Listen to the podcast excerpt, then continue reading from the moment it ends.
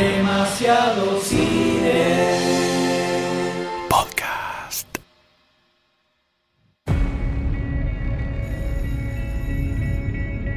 None of us really know each other, We're all screw ups.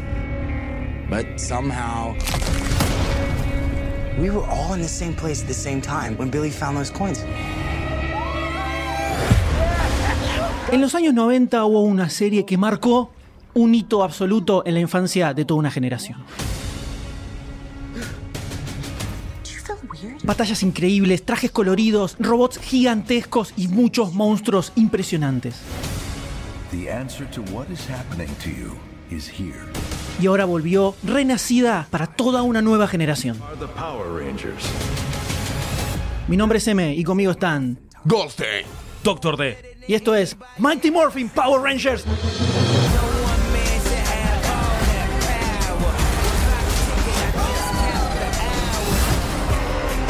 It's a lot of gold. This is your destiny.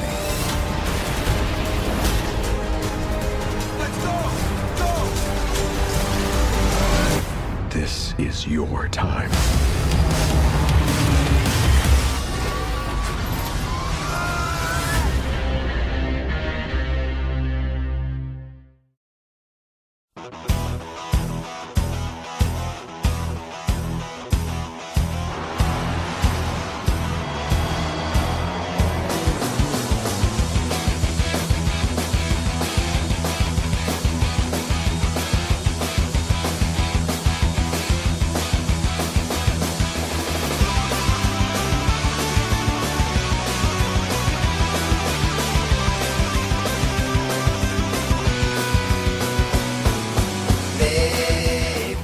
Principios de los 90, un señor llamado Jaime Saban se encontraba de viaje de negocios en Japón, ¿no?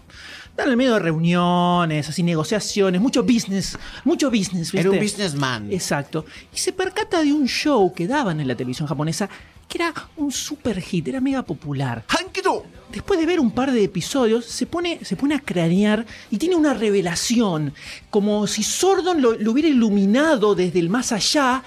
Tiene una revelación absoluta y mira hacia el cielo y exclama: "¡Ah! ¡Con esto puedo chorear zarpado! ¡Vamos! Jaim es un israelí, en realidad nació en Egipto y se fue a vivir a Israel de chiquito. Y antes de los 20 añitos se convirtió en músico, aunque muchos pudieran no creerlo.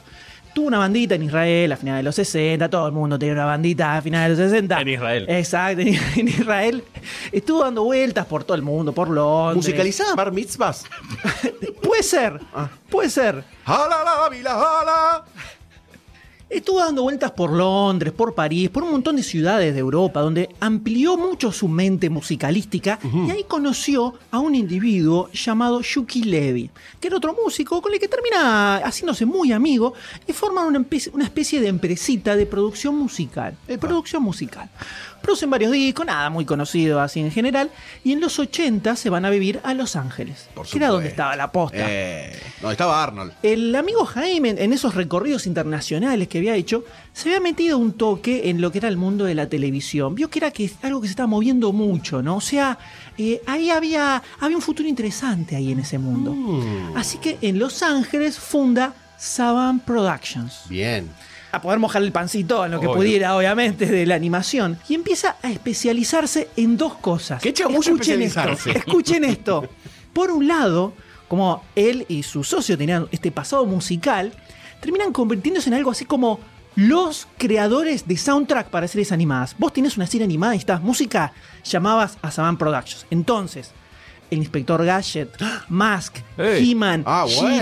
Ah. cientos y cientos de bandas de sonido salieron de Saban Productions. No la tenías esta. Epa, no la epa. tenía. Grandes creadores de soundtracks impresionantes. El amigo Jaime, músico por supuesto, laburaba en muchos de esos soundtracks y se inventó un seudónimo que era Kusa Manchi Ah, bueno. para aparecer como el, el creador de esos temas. Después, a finales de los 90, de repente apareció una demanda de 10 músicos que decían que ellos habían laburado en la empresa y que él les había choreado la autoría de muchos de esos temas. Pero bueno, no Bueno, pasa nada, lo charlaron un toque y quedó Arreglo. todo ok, estaba todo ok. Era un detalle. La otra parte clave de Saban Productions era la importación de material de Japón. O sea, Acá estamos hablando de visionarios, visionarios. ¿Ustedes se acuerdan que cuando éramos chicos, no hablo de Massinger Z, no hablo de Robotech, de esas cosas que Meteoro, sino estoy hablando de dibujitos más para chicos, con animales, que vos lo veías y, y Kimba. ahora pensás hacia atrás, ponele Kimba, pero Kimba es bastante popular. Estoy hablando de cosas que capaz no, no, no existen. Ponele, ¿se acuerdan de Mujercitas? ¿Se acuerdan que había un- un dibu- una serie animada de Mujercitas? Qué infancia. de la novela. Sí, Qué sí, infancia que sí. tuvo el que era un anime. Sí, Vos como lo- Heidi, Que en ese sí, momento no lo veías como anime, pero Exacto, vos te cuenta- sí. Bueno, Saban Productions importó una tonelada de series animadas de ese tipo ignotas completamente. La, la más barata. Que si ahora te pones a empezar y dices, ah, eso era anime. Ajá. Sí, es verdad, sí. Y, y los traía como unos cines más normales. Por ejemplo, Mujercitas, uno de los más Claro. conocidos que tuvo. Y después muchos de animales, ese tipo de cosas. Era todo anime importado por Saban Productions. O sea, acá había visión. Entonces, de esa forma, de a poquito, empieza a crear lazos fraternales con el universo de producciones japonesas. Y es así como termina a principios de los 90 comprando los derechos para adaptar una de las series de Super Sentai al mercado norteamericano. No. ¿Qué es Super Sentai? ¿Qué es? Super Sentai es una serie que arrancó en el 75 y sigue saliendo hasta el día de hoy. ¡Sigue saliendo! Sigue saliendo hasta el día de hoy, donde en cada temporada van mutando el cast. Van cambiando los personajes, van cambiando los trajes, pero se mantiene siempre el mismo estilo que es este de eh, los robots gigantes, los monstruos gigantes, los efectos raros, esta, eh, actua- claro, esta actuación como medio eh, exagerada. Es todo un género que existe en Japón. Y es algo que se, que se produce industrialmente prácticamente. O sea, no es que hay una cosa de, bueno, vamos a ponernos a, a- a pensar cómo es. Esto se arman los guiones. Muy pocas veces se hace una segunda toma de nada, casi todo es primera toma, se sube, hácelo, pum, listo, sale bien, le pegan con la espada, salen las chispas, listo, quedó, y sale así, o sea, es una forma de producción violenta. Hay documentales en YouTube muy grosos de los 80 y 90 de cómo eh, produce, se produce estas series, que es increíble, no puedo creer lo que hacían. Y a principios de los 90 a Jaime se le ocurre que tal vez podría llegar a funcionar en los Estados Unidos esto. Y si no funcionaba, bueno, tampoco que iban a ponerle una torta de guita, o sea, lo hacen con dos mangos y ya está. Si funca, Sale, funca. sale. Si no funca, no importa. Entonces la idea era usar el material de stock, y lo que eran todas las peleas y los monstruos de la serie original, adaptar los guiones a Estados Unidos, la gran Robotech, Por supuesto. Claro, sí. y en el medio intercalarlo con material nuevo filmado con actores norteamericanos, obviamente para ayornar la historia a Estados Unidos. Hicieron un piloto y les costó bastante lograr que alguien les, les comprara algo tan bizarro, porque verdaderamente era muy bizarro. Dan vueltas, dan vueltas. Pensamos que esto era en principio de los 90, era la edad media prácticamente de la humanidad. Era de en los 90, mirás hacia atrás, estar con, con martillo y descubriendo el fuego, nada, meses. En Argentina gobernaban Meses. duendes en Olvídate, olvídate. Goblins. Eh, aparte era todo muy extraño, mezclaban como imágenes japonesas y era, era raro lo que vendían. Nadie le tenía mucha fe a este invento como... Pero una vez más, el amigo Jaime, mirando más allá de lo evidente, sabía que esto, esto tenía que funcionar, esto tenía que funcionar. Y entonces alguien dio un paso al frente. Y ese alguien es Fox Kids. Que le puso la tarasca para que haga una temporada. No era mucha tarasca tampoco, así que no es que les costó demasiado estaban arrancando con el canal de contenido, solo contenido para niños, o sea que necesitaban. Había que rellenar. Había que rellenar. Había que rellenar. La visión de Jaime Mm. terminó concretando un producto llamado Mighty Morphin Power Rangers, Oh, por Dios, qué título. claramente influenciado por Sí. Teenage Mutant Ninja Turtles, sí, sí. y fue un éxito descomunal. Pero descomunal, no. Bueno, le fue bastante bien, dentro de todo no se perdió plata. Después de los primeros 20 capítulos, la serie tenía los mayores ratings jamás registrados en un canal de contenido solo para chicos. Increíble. Los mayores ratings de la historia hasta ese momento los tuvo los Power Rangers. Fue una locura absoluta. Y cuando se le terminó el material de stock de la serie que habían adaptado a Super Sentai, que era la del 92, si no me equivoco, eh, Kuryou Sentai Ranger, No, sí.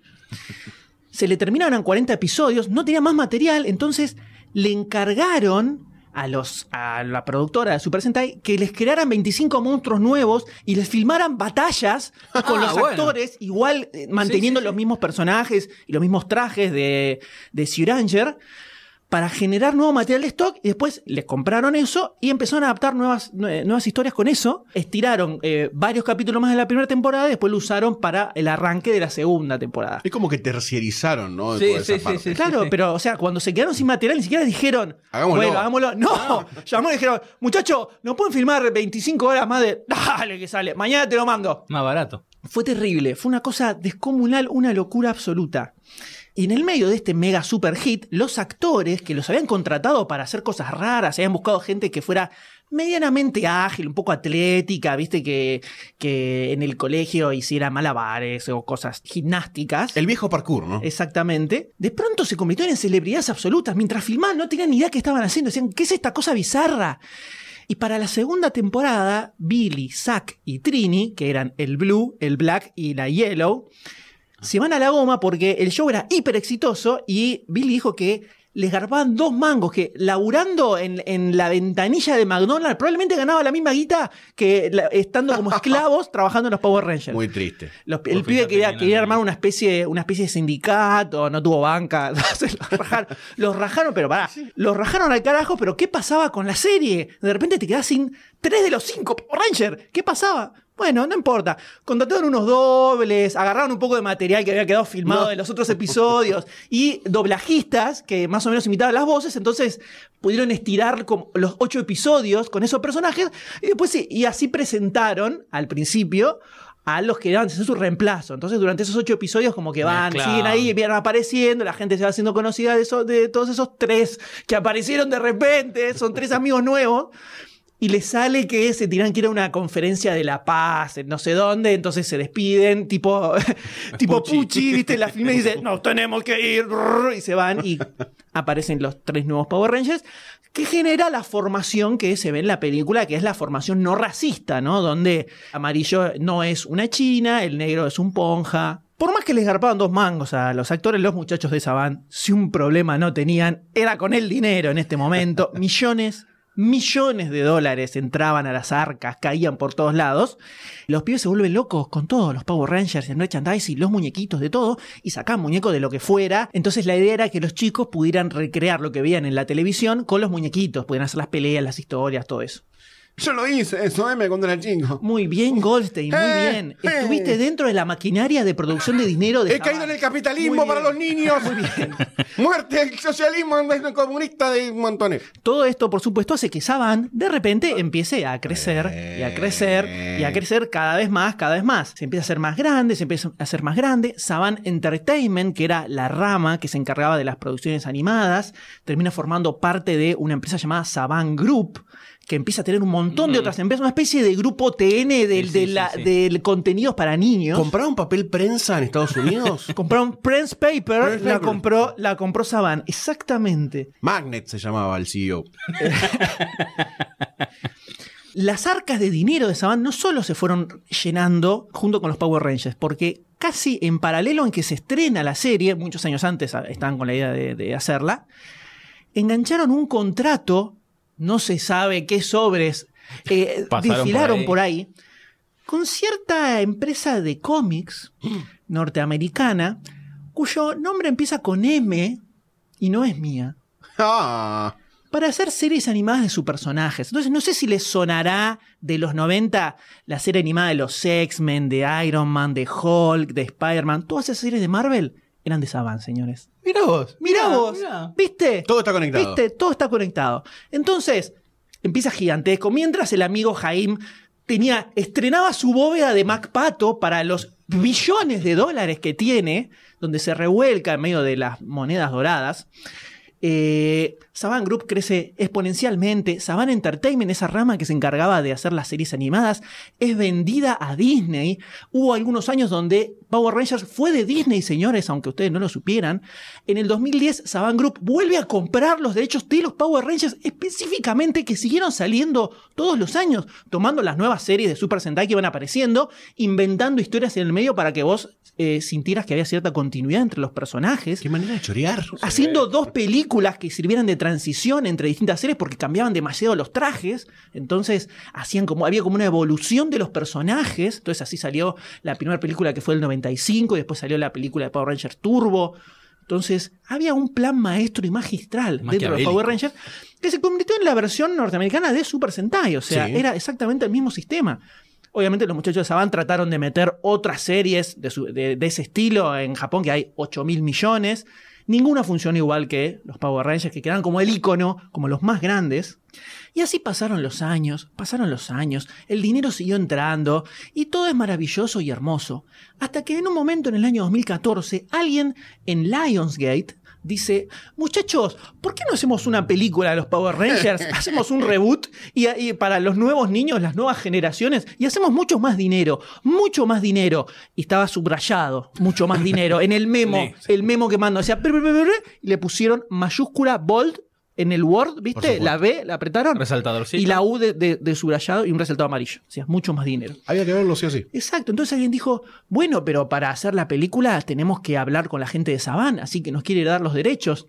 Pero chabón, ya está, no hay problema. ¿Por qué? Porque Lionsgate es dueña de una empresa que se llama Celestial Target Group, que es una, empresa de Hong Kong que se encarga de distribuir todo contenido fílmico de material hecho en Hong Kong y distribuir películas en Hong Kong.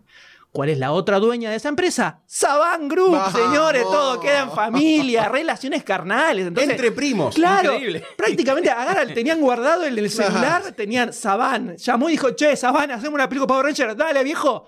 Y para esta película, ¿quién vuelve como productor ejecutivo?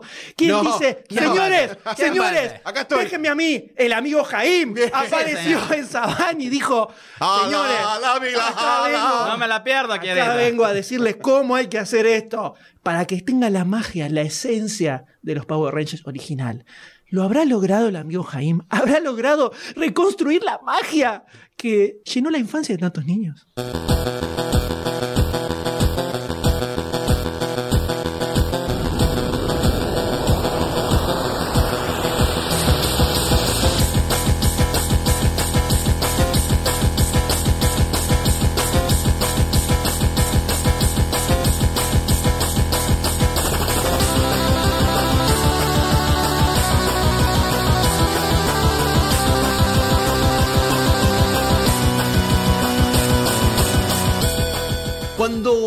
Noticia de que los Power Rangers se iban a hacer en el cine, algo se me movió. Algo se mueve, Algo se, algo se mueve. Algo tipo, ah, cruzás los puños en tu pecho. Algo hiciste. Algo hiciste. es sí, imposible que no te moviera algo. Empezaste a ver clips. eh, dijiste, ¿estaba bueno o es una mierda? Lo viste y no, estaba bueno. No era algo solo de nostalgia infantil imbécil. No, había algo que nos gustaba de los Power Rangers. Fue el- uno de los primeros acercamientos a las típicas batallas entre cosas gigantescas en ciudades de cartón que tuvimos muchos de nosotros.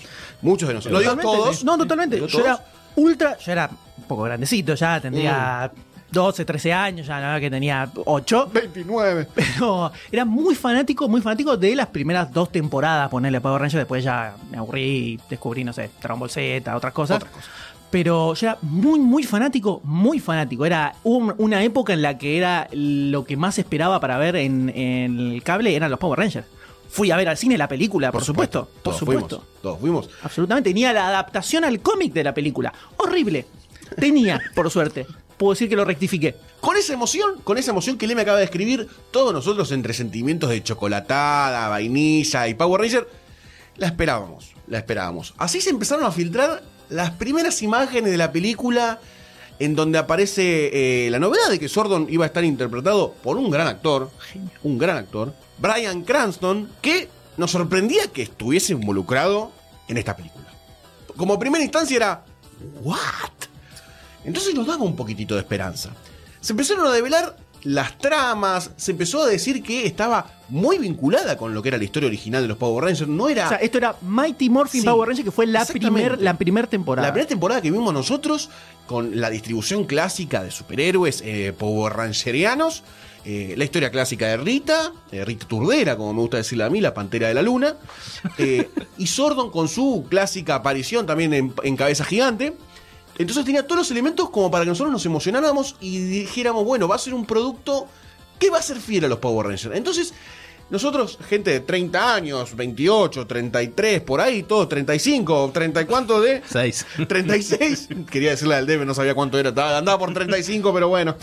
Nos emocionamos. Nos No. emocionamos realmente. Bueno, el D no porque no tiene El alma. no, el de no, porque tiene No un tiene cerebro, alma. cerebro positrónico, no se emociona. Salieron las imágenes de los trajes. Salieron las imágenes de los trajes. Y ahí ya empezó a fundarse la grieta Power Rangerreana, en donde dijimos, mmm, qué trajes de mierda. Otros decían, bueno, tienen su impronta, su estética, respetan algunas cosas. Muy Iron Man decían. Muy acuerdo, Iron Man, muy tecnológicos, eh, son poco ninja. Mm, ya se empezaba como a, a- a vislumbrar un- una pequeña diferencia entre el fandom. La verdad es que yo sepulté todos los sentimientos sobre los Power Rangers. Los sepulté, los sepulté completamente. Dije, no me voy a emocionar porque probablemente sea una película de mierda. Probablemente sea una... Probablemente la caguen. ¿Cuántos de estos productos han salido bien? Muy poquitos. Sí, Realmente muy, poquitos. Muy poquitos. Entonces dije, bueno, vamos a ocultar todos los sentimientos que tengo en este cajón, de que en algún momento va a explotar y voy a asesinar gente. Y llegado el momento de ir al cine, fui, evidentemente con cero pe- expectativa, y el producto que vi, debo reconocer que me sorprendió. No es una película de vos decís instant classic, tampoco te deja con eh, la mente quizás tan explotada, eh, en el sentido de que construye una nueva identidad de los Power Rangers, pero me parece que como en el producto para tanto gente nueva que puede ir a ver para hacer como una reinserción generacional de los Power Rangers, como para la gente que veía los Power Rangers, creo que es un producto que termina funcionando. En sentimientos generales, sin entrar en spoiler, a mí me gustó la película, me gustó, la disfruté bastante, tiene una buena acción, eh, tiene un buen ritmo, por momentos se pincha un poco. Es una película Power Ranger, el M pone caras. ¿Es una película Power Rangers? Ahora lo vamos a debatir. Vamos a debatirlo en spoiler. adelante. Pero yo creo que hacen como una película intermedia entre. Muestra muy poca acción, la película no tiene muchísima acción. Hace cinco minutos dijiste que tiene bastante acción. Sí, señor. Quiero que quede claro que hay contradicciones. El espíritu hay de contradicciones. Entre decí la nosotros. verdad, decí la verdad. ¿Te pasaron un billete recién? Así no se puede hablar. Mi amigo Jaime, un abrazo. Lo tengo que mencionar 10 veces en este podcast para que me pase el sobre. Es el, el PNT, el PNT, chicos. A mí lo que, me, lo que me gustó de la película es que construye unos personajes. Más allá de que esté bien o mal, hace el esfuerzo de construirles una nueva identidad a los Power Rangers que podían tranquilamente no hacerlo y mostrar monstruitos. No, con- les construye una identidad. Una ident- Que sí, le- claro. a ver, si vamos a la serie original, Eh. el único que tenía una identidad era Tommy, Sí. que por eso se convirtió en el Power Ranger, porque era el conflictuado, el que era el villano, y, que se- y tenía la redención hacia héroe. Era el único, el único de todo que tenía cierto arco Sí. de, de personaje. El resto eran pibitos que estaban ahí, eran superhéroes y fin. El Power Ranger. El Power El Ranger. Power Ranger. El Power Ranger. Por otro lado, lo que me gustó de la película es que se la, toma- se la tomó en serio. Se la tomaron en serio. Puede haberle salido mal o bien, pero no arrancan con un locutor que era la fija. Era la fija en Power Ranger arrancar con un locutor para contar la historia de Sordon. La fija era. No arrancó. A mí me dije, listo, bueno, puedo decir que arrancó bien. Arrancó mostrándotelo, por lo menos, de alguna forma tratándote de meter en la historia de los Power Rangers. De alguna forma discursiva, bien. Porque tranquilamente podía hacer pantalla negra y decir, hace 65 millones de años. Los pa- chupamos un huevo. Apareció Sordon, apareció esta otra raza que eran los Power Rangers en su momento.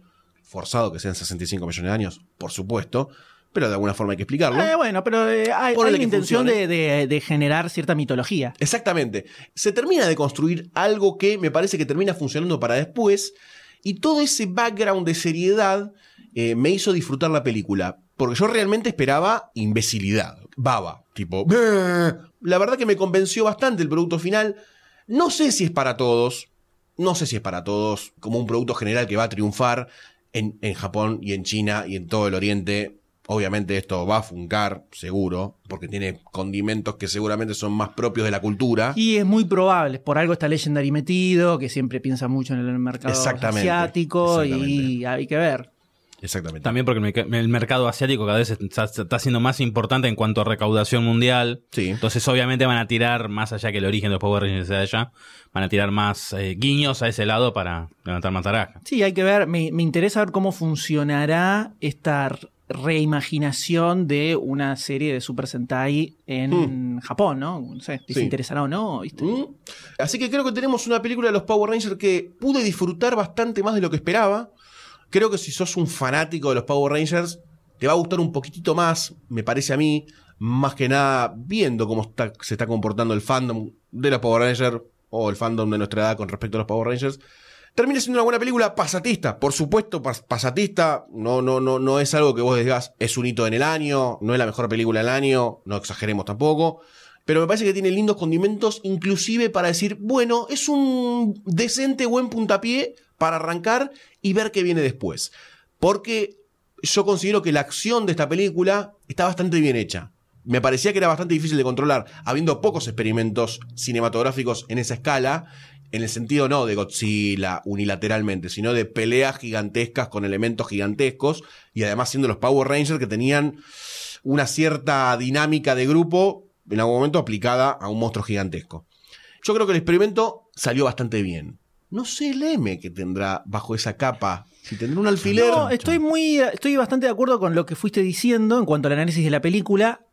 Cosas que a vos te coparon, a mí no me coparon tanto. Sobre todo el tema de la seriedad. Mm, Lo compré hasta cierto punto y hay un momento cuando empieza a escupirse toda esta mitología Power Ranger donde no, me chocaba, había, o sea, estaban hablando muy seriamente diciendo Rita repulsa claro. Y en da. un contexto súper serio y era como era como muy raro, muy raro. Es verdad eso. Y ahí es donde empiezo a sentir como que hay, como que había una a- algo forzado que estaban tratando de meter así, apisonándolo para que funcione como algo serio y que no terminaba y no terminaba de cerrar.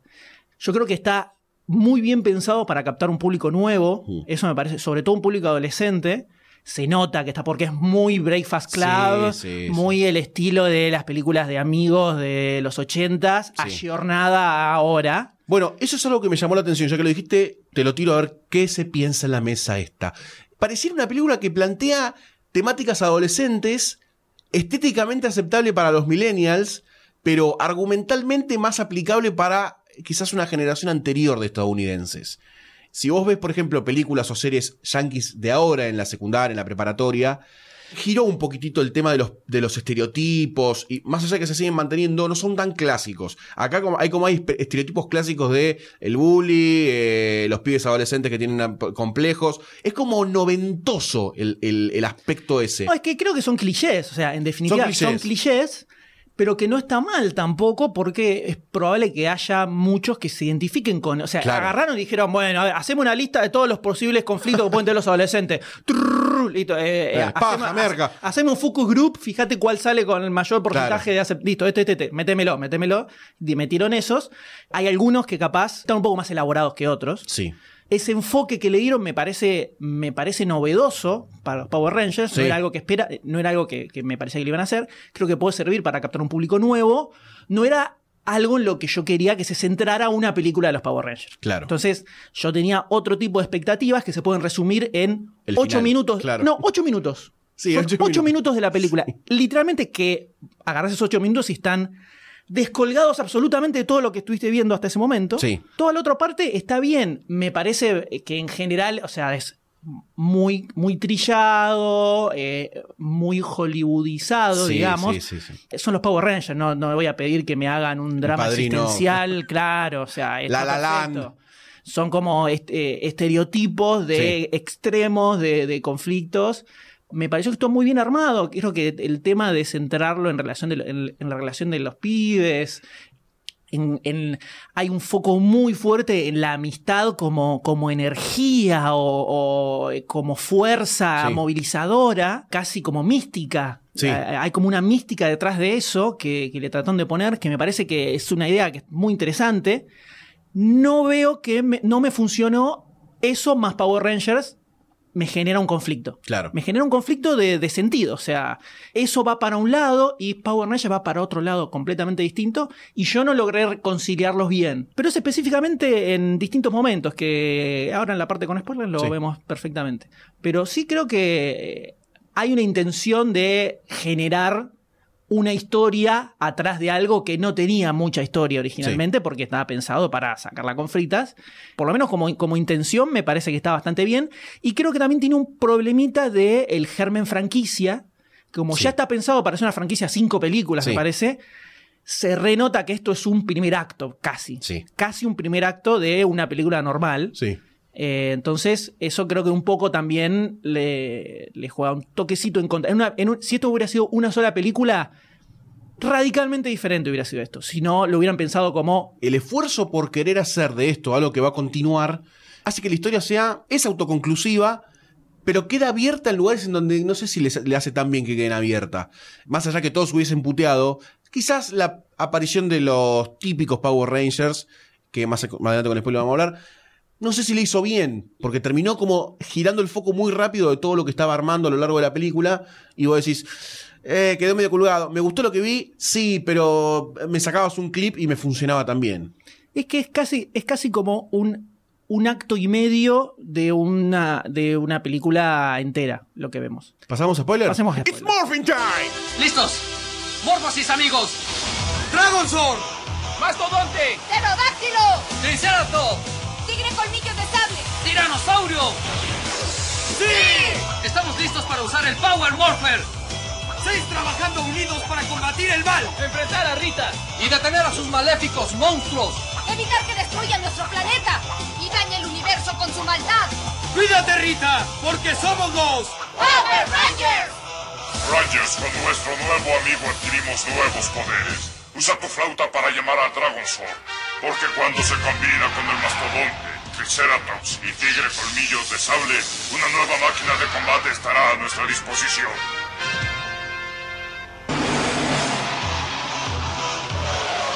Uno de los puntos más fuertes, que es casi durante toda la película lo que se va desarrollando, son los cinco pibes.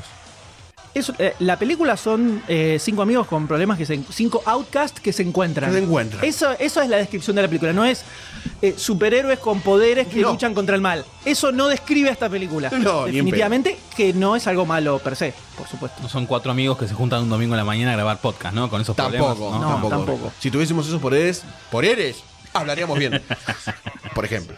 Me parecieron convincentes los personajes que aparecieron. Más allá de algunas pequeñas puntas forzadas, en algún momento o con pequeñas cosas, eh, voy a poner un ejemplo. El Power Ranger negro, que es el asiático, perteneciente a la segunda camada no racista de los Power Rangers, lo ves como un personaje medio en búsqueda de algo, muy superficialmente, no ahondan mucho en ese personaje, pero en un momento te muestran cuál es la realidad de ese pibe o la que está viviendo, y con algunas escenas medias cortas, sin mucho diálogo, te, construyen a la personalidad del pibe y por qué es así, y rápidamente lo podés entender. Creo que ahí es uno de los mayores logros de la película en, con pequeñas cosas, eh, construir rápidamente los personajes. El, el el Power Ranger azul también me pareció que tuvo una personalidad rápida y que eh, es uno de los más empáticos, me parece, en toda la película. Sí, y es el comic relief. Es del el comic grupo, Es el, eh, sí, el que le- los nenes- se ríen los nenes. Exactamente. Pero eso de tener como papeles tan marcados todos,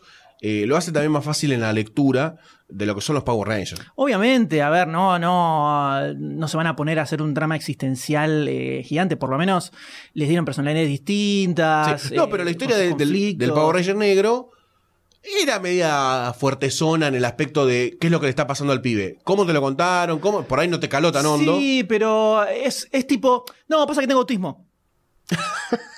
Y y que, no era necesario, o sea, podías ser un nerd antisocial Sí. y listo, no es necesario decir, no, pero es como que tenían que ponerle un conflicto específico y particular y medio extremo a cada uno. Bueno, sin ir más lejos, la, la amarilla no sé si queda muy claro, pero parecería lesbiana. Sí, es lesbiana y tiene el conflicto con la familia. Claro.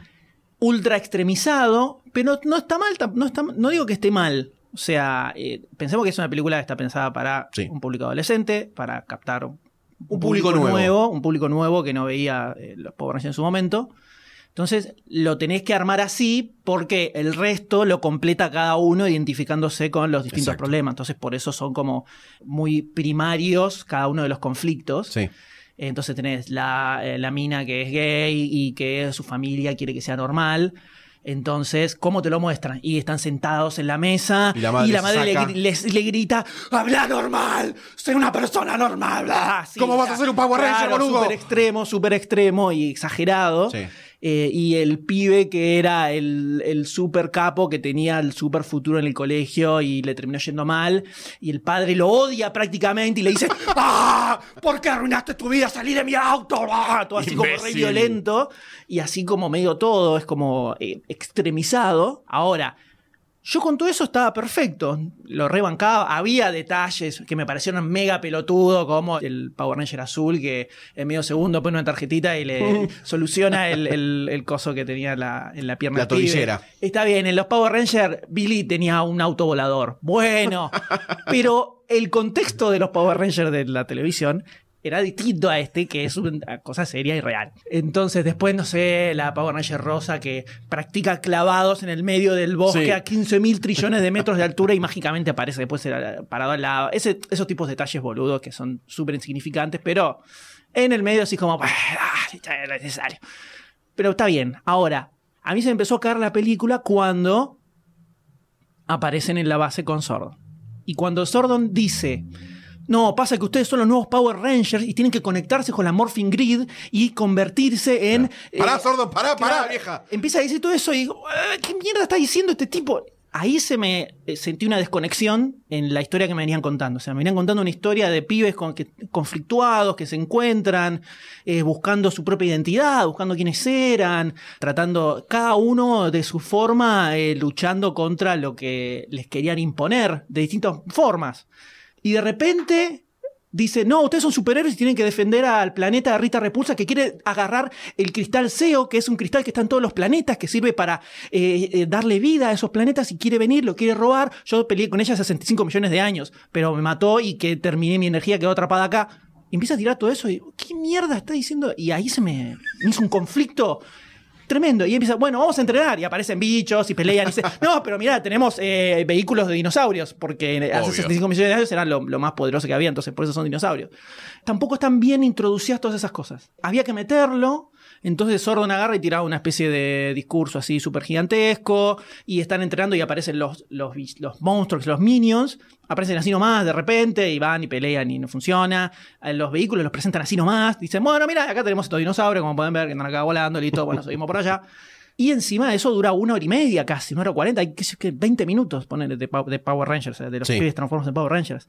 Hay literalmente tres minutos de pelea en- de artes marciales, Sí, muy poquito. tres minutos, nada, nada. Yo lo que quería en una película de Power Ranger era eso. Te digo la verdad, que era lo que, lo que veía en la serie animada en su momento y era un poco lo que esperaba. Toda esa escena de pelea me pareció espectacular. Sí, es excelente. espectacular porque encima tiene un toque, el estilo con el que se filmaba la serie, tiene algunos close-ups así medio raros, ¿viste? Y que y hacen como cierta gesticulación así medio exagerada. No es arte marcial pulida No, tampoco. no, no, no. Entonces es como que agarraron, eh, analizaron los puntos que, que Claves. identificaban el, ese estilo de pelea y les trataron de dar una onda un poquito más realista, pero siguen estando. Entonces los bancas.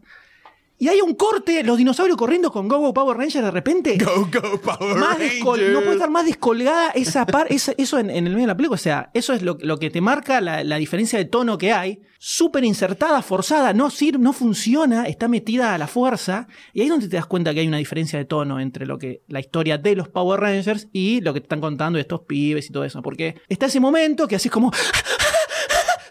Dura un segundo es- Y después vuelve otra vez a la mierda y te sentís como usado y vejado, ¿entendés? En tu alma. Sí, soy viejo, denme más de eso. Poneme más la musiquita, por favor, te lo pido. y no la vuelven a poner. no no, la vuelven a poner. Eh, Dame Go, go, Power Ranger en el pecho, por favor. ese fue el- es- mi problema fue ese. Yo quería más Power Rangers. Mm. Eh, no me parece que esté mal lo otro, pero cuando aparece toda la mitología Power Rangiana, eh, no pudo reconciliar las dos historias. Sentí que estaba viendo dos cosas distintas y, es más, sentí que estaba viendo una historia de chicos, amigos, tratando de encontrarse, al que le están encajando a la fuerza cosas de Power Rangers. Entonces, cada vez que iban a entrenar me rompía las bolas. La película parecería que necesitaba mostrar los últimos 20 minutos sí o sí.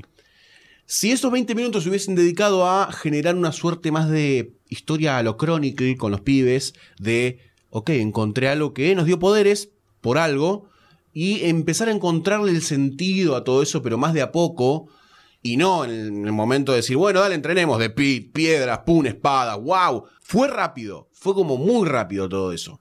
Pero si le sacamos la parte de los Power Rangers, el producto hubiese sido mucho más difícil de, de encajar. A mí me hubiese gustado bastante más. Y pasa que no, no es una película de Power Rangers. No, ¿Qué y es? bueno, ¿Qué pero poner que los pies hu- hubiesen terminado la película enfrentándose a Rita o a un personaje que no sabían quién era, vestido con los trajes porque eh, you're worthy. O sea, sos digno de portar el traje de los Power Rangers y ahí quedamos. No, ahí, Y, se te, pero- no, ahí te prenden fuego la sala, boludo. Claro, ese es el tema. No, los patrulleros no. empiezan a darse Terrible, vuelta. Sí, no, no, yo levanto las butacas y ¿sabes qué? Me sacan, salgo en crónica. Totalmente. Otra era quizás hacer un pase de antorcha entre los viejos y los nuevos. Ahí, la película ya está, in situ, listo. Hay quilombo de los Power Rangers. Metete y te explicamos todo lo que pasa. No, eh, eh, te- si hubiera sido una estructura normal, esto es, agarren cualquier película de este tipo de, de bien superheroicas y funcionan siempre igual. Tenés el primer acto, que es donde el primer acto termina cuando descubren los poderes. En el segundo acto usan los poderes, va todo bien y termina que hay un conflicto, por alguna razón pierden los poderes o algo por el estilo. Y en el tercer acto es la lucha por recuperarlos y la pelea final y fin. Así funciona la estructura básica de este tipo de películas. Es el famoso template del que hablamos Sí. siempre. Es generalmente siempre así. Si hubieran querido focalizarse más en Power Rangers en general, pueden haber hecho algo así. Pueden haber hecho que cuando empiezan a entrenar, que se conviertan la primera vez que se tratan de convertir. Más rápido. Y que el conflicto sea tal vez que por esto, por estas diferencias que tienen, de repente lo empiecen a perder. O se empiecen como a destransformar en el medio de una pelea, por ejemplo. Y la, y la joda es tratar de descubrir cuál es el problema para volver a recuperar. Una especie de Spider-Man 2, ponele, Sí. si querés. Eh, entonces tenés Power Rangers antes, está un poco más centrado en la mitología de Power Rangers y capaz está metido un poco más eh, de a poco en lugar de de repente ¡pum! se transformaron, vamos los dinosaurios, vamos con esa trompada, vamos a tu", que es como mega forzado. A mí me pareció muy forzado todo eso. Una segunda parte Puede funcionar mejor. puede funcionar mejor o puede agradarme a mí capaz. Sí, porque además a mí no me, en particular, no me molestó tanto eso. Sí, es evidente y notorio que sucede eso, esa desconexión entre las dos películas, que en un momento parece todo gris y de golpe Goku Power Rangers, de golpe. Y es medio extraño. Me gustaba más la parte que estaban construyendo esta de a poco, de la problemática de ellos de empezar a aceptar su- aceptar su naturaleza, de los errores y los problemas, y en parte hacer un embrace de tu personalidad como Power Rangers. Claramente pasa eso. Eh, este tiene tal personalidad, este tiene tal otra, este es el líder. Hay una, hay una frase que tira Alfa, que no sé si es polémica, pero dice: cinco Power Rangers de diferentes colores, cinco personas de diferentes colores también. Sí, sí. Era como una frase así como diciendo: "Mm", entonces tenemos, como diciendo, bueno, tenemos la lesbiana, Claro. tenemos el oriental, tenemos el negro Check, tenemos- ¿Hay, ¿Aparece hay algún cameo de los actores originales? ¿Algún guiño a la, serie posta? Aparece en el medio de la- del público o, o festejando el- la victoria de la batalla final, mientras el horrible Megazord diseñado para esta película, horrible, estamos todos de acuerdo en que es horrible, muchachos. Estaba bailando porque estaba festejando que había ganado y aparecen eh, Tommy y Kimberly originals. Vamos directamente a la parte de acción. Estéticamente a mí me gustó Power Rangers. eh, en el sentido de los trajes, cómo, funciona, cómo le Sí, funcionan los poderes. no, es que la nave de Sordon está bien. Cuando, cuando aparecieron los trajes en, en los pósters y todo eso, se ven muy feos. En la película Funcionan. no, no te molestan. Sí, sí, no te molestan. funcionan. También Rita me pareció estéticamente un buen villano. Tiene todos los estereotipos del villano que no tiene sentido. Pero estéticamente me pareció muy bien logrado. Y después cuando llega la parte de la acción, acción, literalmente acción, cuando aparecen los Power Rangers, esa parte está muy buena, me gustó muchísimo. muy buena. Tiene Eh, mucha épica. Sí, totalmente. Eh, cuando aparecen peleando contra los diferentes y dicen ¡Hold the line! y empiezan a atacar tipo Power Rangers, a mí no me joden. Al toque. Además, los movimientos son bastante extraños y casi que me sentí un yo peleando. O sea, está bien, yo soy un pibe, a ver, me, me toca un traje a los 18 años, yo no sé artes marciales. ¿Qué haces? Y qué sé yo, empiezo a correr por los tipos, le pego un brazo, le pego como lo que puedo. Y parecía un poquitito así la batalla, medio, medio garage, ¿no? Medio grunge la pelea, medio garbage. No sé cómo decirlo. Pero era como un guerrilla Power Rangers en un momento. Tipo, no sabemos pelear, pegale con el hombro, pegale con lo que pueda. Y me, me pareció bastante convincente esa parte. Que me hubiese gustado que dure más. Y por lo, por lo menos que hubiera dos, tres batallas más, des- más desperdigadas. O sea, no, no ponérmelas a los últimos 20 minutos de película porque no te da. Pero a lo mejor si eso hubiera estado un poco más desperdigado en toda la película, hubiera estado más piola porque da para joder bastante Sí, con eso. sí, Estaba muy bueno. Esa, o sea, me gustó mucho y eso me dio más bronca todavía porque lo vi y digo, está buenísima esta pelea. En, esa, en eso, que son nada más tres minutitos al final, creo que es donde se nota el- la mentalidad franquicia que te ponen un pedacito chiquito porque vas a tener cinco películas más Por después para ver las acciones. Entonces, para no eh, empacharte con lo que estás viendo o lo que sea, te ponen un cachito nada más. Entonces, eso es lo que digo que se nota como casi un, un primer acto. eh, los espíritus conociéndose, se hacen superhéroes, fin. Si lo hubieran querido pensar como una sola película, hubiera estado mucho más eh, nivelado. en de estas tener cosas. todo así al final. Y después una super pelea de, de- con los swords medio rara, que por momentos es medio transformerística. Sí. que hay partes donde no se entiende qué es lo que está pasando Sí. exactamente. Debo reconocer que tengo un fetiche con ese tipo de cosas y un poco me gustó la pelea. No, no, no dije que, estaba, no dije que Ah, estuvo mal, ¿eh? No dije que Pero, estuvo mal, ¿eh? ¿sabes por qué me gustó? Porque parecía lógica en algún punto. Es que sí, es que. Me gustó que los pies estuviesen separados. Desde la parte de coreografía, Sí, digamos, estuvo claro. bien pensada. Me hizo acordar Pacific Rim por momentos que trató bastante así, temática de la física de los golpes, eh, la velocidad con la que se movían, y creo que le da bastante veracidad a eso. eh, y bueno, destruyeron también ese pueblo de mierda, de gente de mierda, de, de olvidate. rednecks estadounidense del orto. Olvidate. Me pareció muy bien el genocidio. Está perfecto. En un momento decías, dale, Goldar, dale, Claro. rompe todo.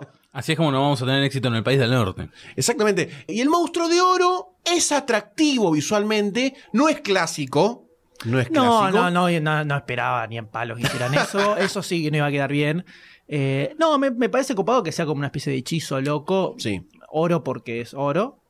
Que Es un mensaje oro. Illuminati ese, claramente. Sí, claramente. Igual, todo el plan del que Es tener- construir un monstruo gigante para golpear y El piso. comprar un taladro. Claro.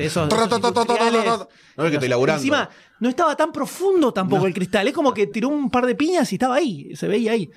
Pero el Goldar gigantesco me, me copó. Y Rita Repusa como villano me pareció Sí, muy, copado. muy copado. Y muy eh, escalofriante por momentos. momentos, sí. Y era como, oh, esto Sí. me da como mucho miedo. Me gustó la parte en donde Rita ¿viste? muestra más su personalidad, en donde los tiene los cinco agarraditos.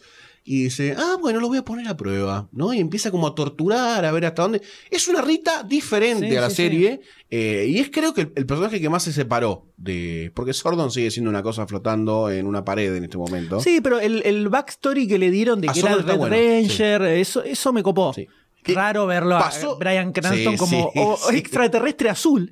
¿Por qué no está Eh, cocinando metanfetaminas? Sí, pero eh, esa la parte de mitología que quisieron crearle atrás como para explicar un poco, darle un poco de sentido a, a todo el tema Power Ranger me pareció que está bastante bueno. Y el sacrificio Sordon me pareció piola en la película. Sí, también. Cuando él tiene la oportunidad de corporizarse y salir de la pared para pelear contra Rita, dice, no, vieja, mi tiempo acabó y ahora te voy a demostrar que yo dando un paso al costado, ustedes pueden ser los nuevos Power Rangers de esta tierra y protéjanla porque usted... Me pareció bien, me pareció bien todo ese, ese contexto nuevo que le dan al nuevo Sordon que va a estar pobre, esclavizado en la pared, ¿no? como un póster. Sí, pobre Brian Cranston Sí. actuando con el, el aparatito ese que tiene como los, los puntitos que pones la cara. Sí, me pasó cuando hice la cara de King Kong. Creo que es una película que puede disfrutar cualquiera hasta cierto punto si no la sobreanalizás también y no esperás un El Padrino con Mixed Power Rangers.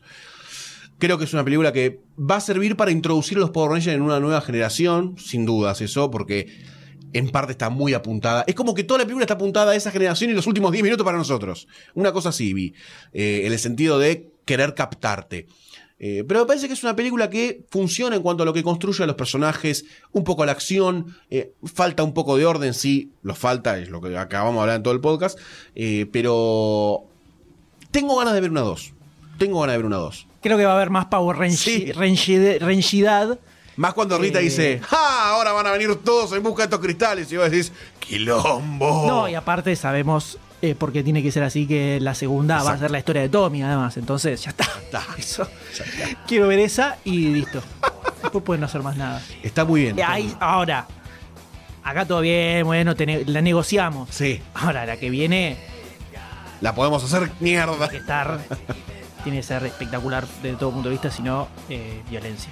Creo que es una película que el fanático la va a amar por completo y el escéptico puede o no disfrutarla dependiendo el grado de permeabilidad a los problemas. Pero me quiero ir con, con- me quiero ir con una canción. Me quiero ir con una canción porque no sonó en toda la película. ¡Go, go, Power Rangers!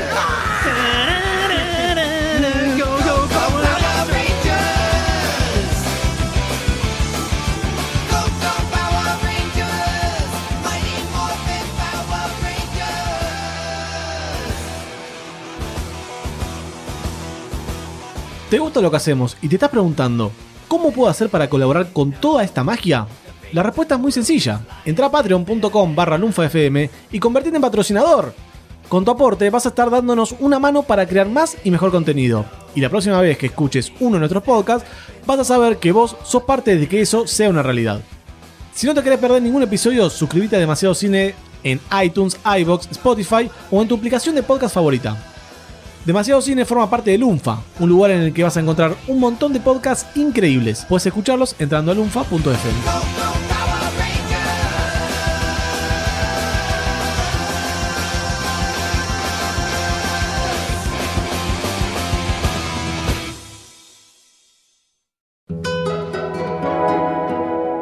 Lunfa.